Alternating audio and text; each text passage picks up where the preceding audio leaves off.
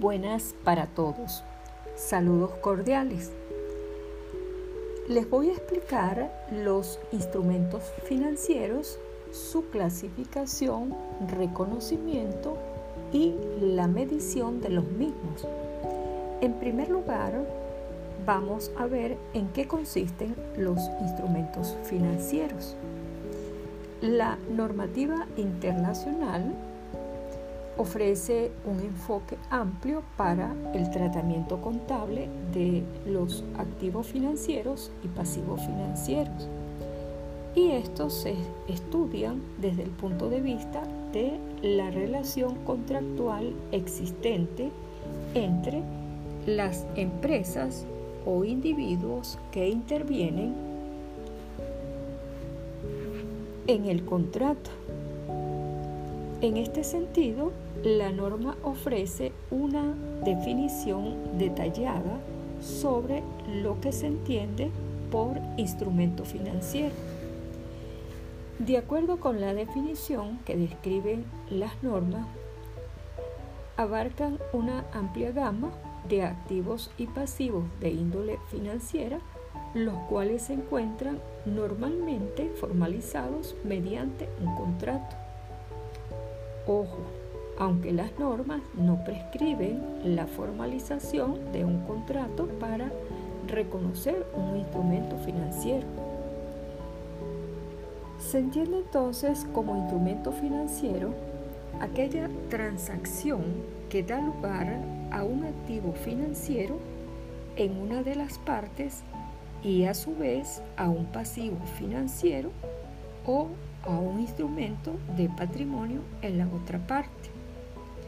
Esto significa que cuando, por ejemplo, una empresa está invirtiendo en bonos, para esta representa un activo y para la empresa emisora de los bonos representa una obligación, es decir, un pasivo. Nosotros, eh, el va adelante, vamos a hacer los análisis en función de los activos financieros porque los pasivos financieros no están contemplados en el programa de contabilidad 2. En cuanto a la clasificación, la clasificación va a depender de la norma que se esté aplicando. Para ello me voy a apoyar en la norma de información de la norma internacional de información financiera para las pymes, que es la sección 11 y la sección 12. En estas secciones establece una división en cuanto a los instrumentos financieros básicos y los instrumentos financieros derivados. En cuanto a los instrumentos financieros básicos, estos quedan dentro del alcance de la sección 11 y los instrumentos financieros derivados, que son transacciones más complejas, las cuales, a las cuales se les va a aplicar la sección 12. Aparte de mencionar esta norma, otros instrumentos financieros, el caso de la sección 11, solamente voy a hacer mención a la siguiente clasificación de acuerdo a lo que exige el programa. Es así que dentro de los instrumentos financieros básicos están los instrumentos de deuda y los instrumentos financieros de capital. ¿Qué significan los instrumentos financieros de deuda? Ello corresponde a aquellos contratos celebrados para satisfacer las necesidades de financiamiento temporal en la entidad emisora. Esa entidad emisora puede ser el Estado o bien una empresa pública que necesita financiamiento para llevar a cabo sus proyectos y una de las maneras de financiarse, aparte de acudir a los bancos o bien a través de sus accionistas, puede emitir deuda. En este sentido tenemos los depósitos a plazo fijo, que son las colocaciones que hacen los clientes en las instituciones financieras. Están los papeles comerciales emitidos por las empresas y están los bonos que igualmente son emitidos por, las, eh, por el Estado y las empresas privadas. En cuanto a los instrumentos financieros de capital, son aquellos instrumentos de patrimonio de otra entidad, es decir, cualquier acuerdo que suponga un reconocimiento de un interés en el neto patrimonial de una empresa. Ejemplo de ello, pues las acciones, que son títulos de crédito que acreditan a su tenedor la participación que tiene en el capital de una sociedad anónima. Tenemos entonces los instrumentos derivados que se distinguen de los primarios porque su valor oscila en función de la variable que constituye el denominado activo subyacente que lo sustenta.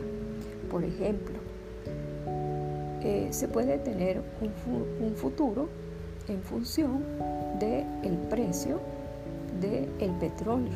O sea, yo compro un futuro de petróleo y va a estar en función del precio que pueda tener a futuro el petróleo o puedo comprar un futuro en función del precio que pueda tener a futuro el oro o el maíz o el sorgo. Depende del activo subyacente o puede ser sobre los cambios en las tasas de cambio o en las tasas de interés, entre otros. Y prácticamente en este tipo de instrumentos financieros no requieren una inversión inicial, liquidándose posteriormente en una fecha fija. En cuanto a el reconocimiento de los instrumentos financieros, la norma establece que se debe reconocer un activo solo en el momento en que la empresa entre a formar parte de los requisitos de tipo contractual establecidos en el contrato aplicable al instrumento financiero. Hay que tener en cuenta que eh, un contrato, la característica que tiene es la bilateralidad, es decir, existen dos partes involucradas que van a registrar simultáneamente el mismo contrato y al establecerse las condiciones en ese contrato, pues se establece también una serie de consecuencias económicas por la falta de cumplimiento. De manera que tienen poca o ninguna aplicación de evitarlo. O sea, si se establecen las condiciones es para que se cumpla. Y normalmente este tipo de, de transacciones se realizan por medio de contratos. En cuanto a la medición de los instrumentos financieros, para ello tenemos que analizarlos desde el punto de vista de su medición inicial y su medición posterior para luego darle su tratamiento contable. En cuanto a los instrumentos financieros de deuda, como en este caso los depósitos a plazo fijo y los papeles comerciales, que son activos corrientes porque eh, están dentro de un lapso de tiempo menor o igual a un año, pues entonces van dentro de la clasificación de los activos corrientes. Y su medición inicial es a precio de la transacción más los costos que se hayan incurrido para hacer esta inversión en su medición posterior al importe no descontado del efectivo que se espera recibir. Es decir, en este tipo de medición para estos activos, aquí este, se va a dar que eh, estamos en el lapso de tiempo, se va a sumar el costo más por supuesto, la inversión inicial, más los rendimientos que se esperen y estos se van a ir ajustando hasta completar el monto total que se va a recibir. En el caso de los bonos es a precio de la transacción más los costos y en la medición posterior es al costo amortizado por el método de interés efectivo. En este costo amortizado se va a partir del capital que representa eh, la inversión más los intereses más todos aquellos costos adicionales en que se haya incurrido. Entonces, ello va a comprender el costo amortizado y para ello se va a aplicar el método de interés efectivo que más adelante se los voy a explicar.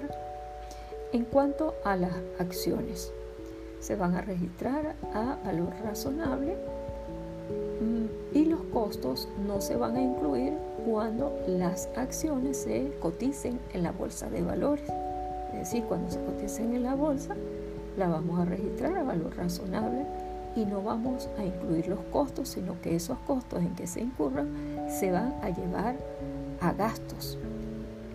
Los cambios en el valor razonable en su medición posterior se llevan a resultados porque pudiera darse que hay cambios en la cotización y dependiendo si está por arriba, pues hay una ganancia, si está por debajo, hay una pérdida y por lo tanto, pues hay que llevarlo a gasto si es una pérdida.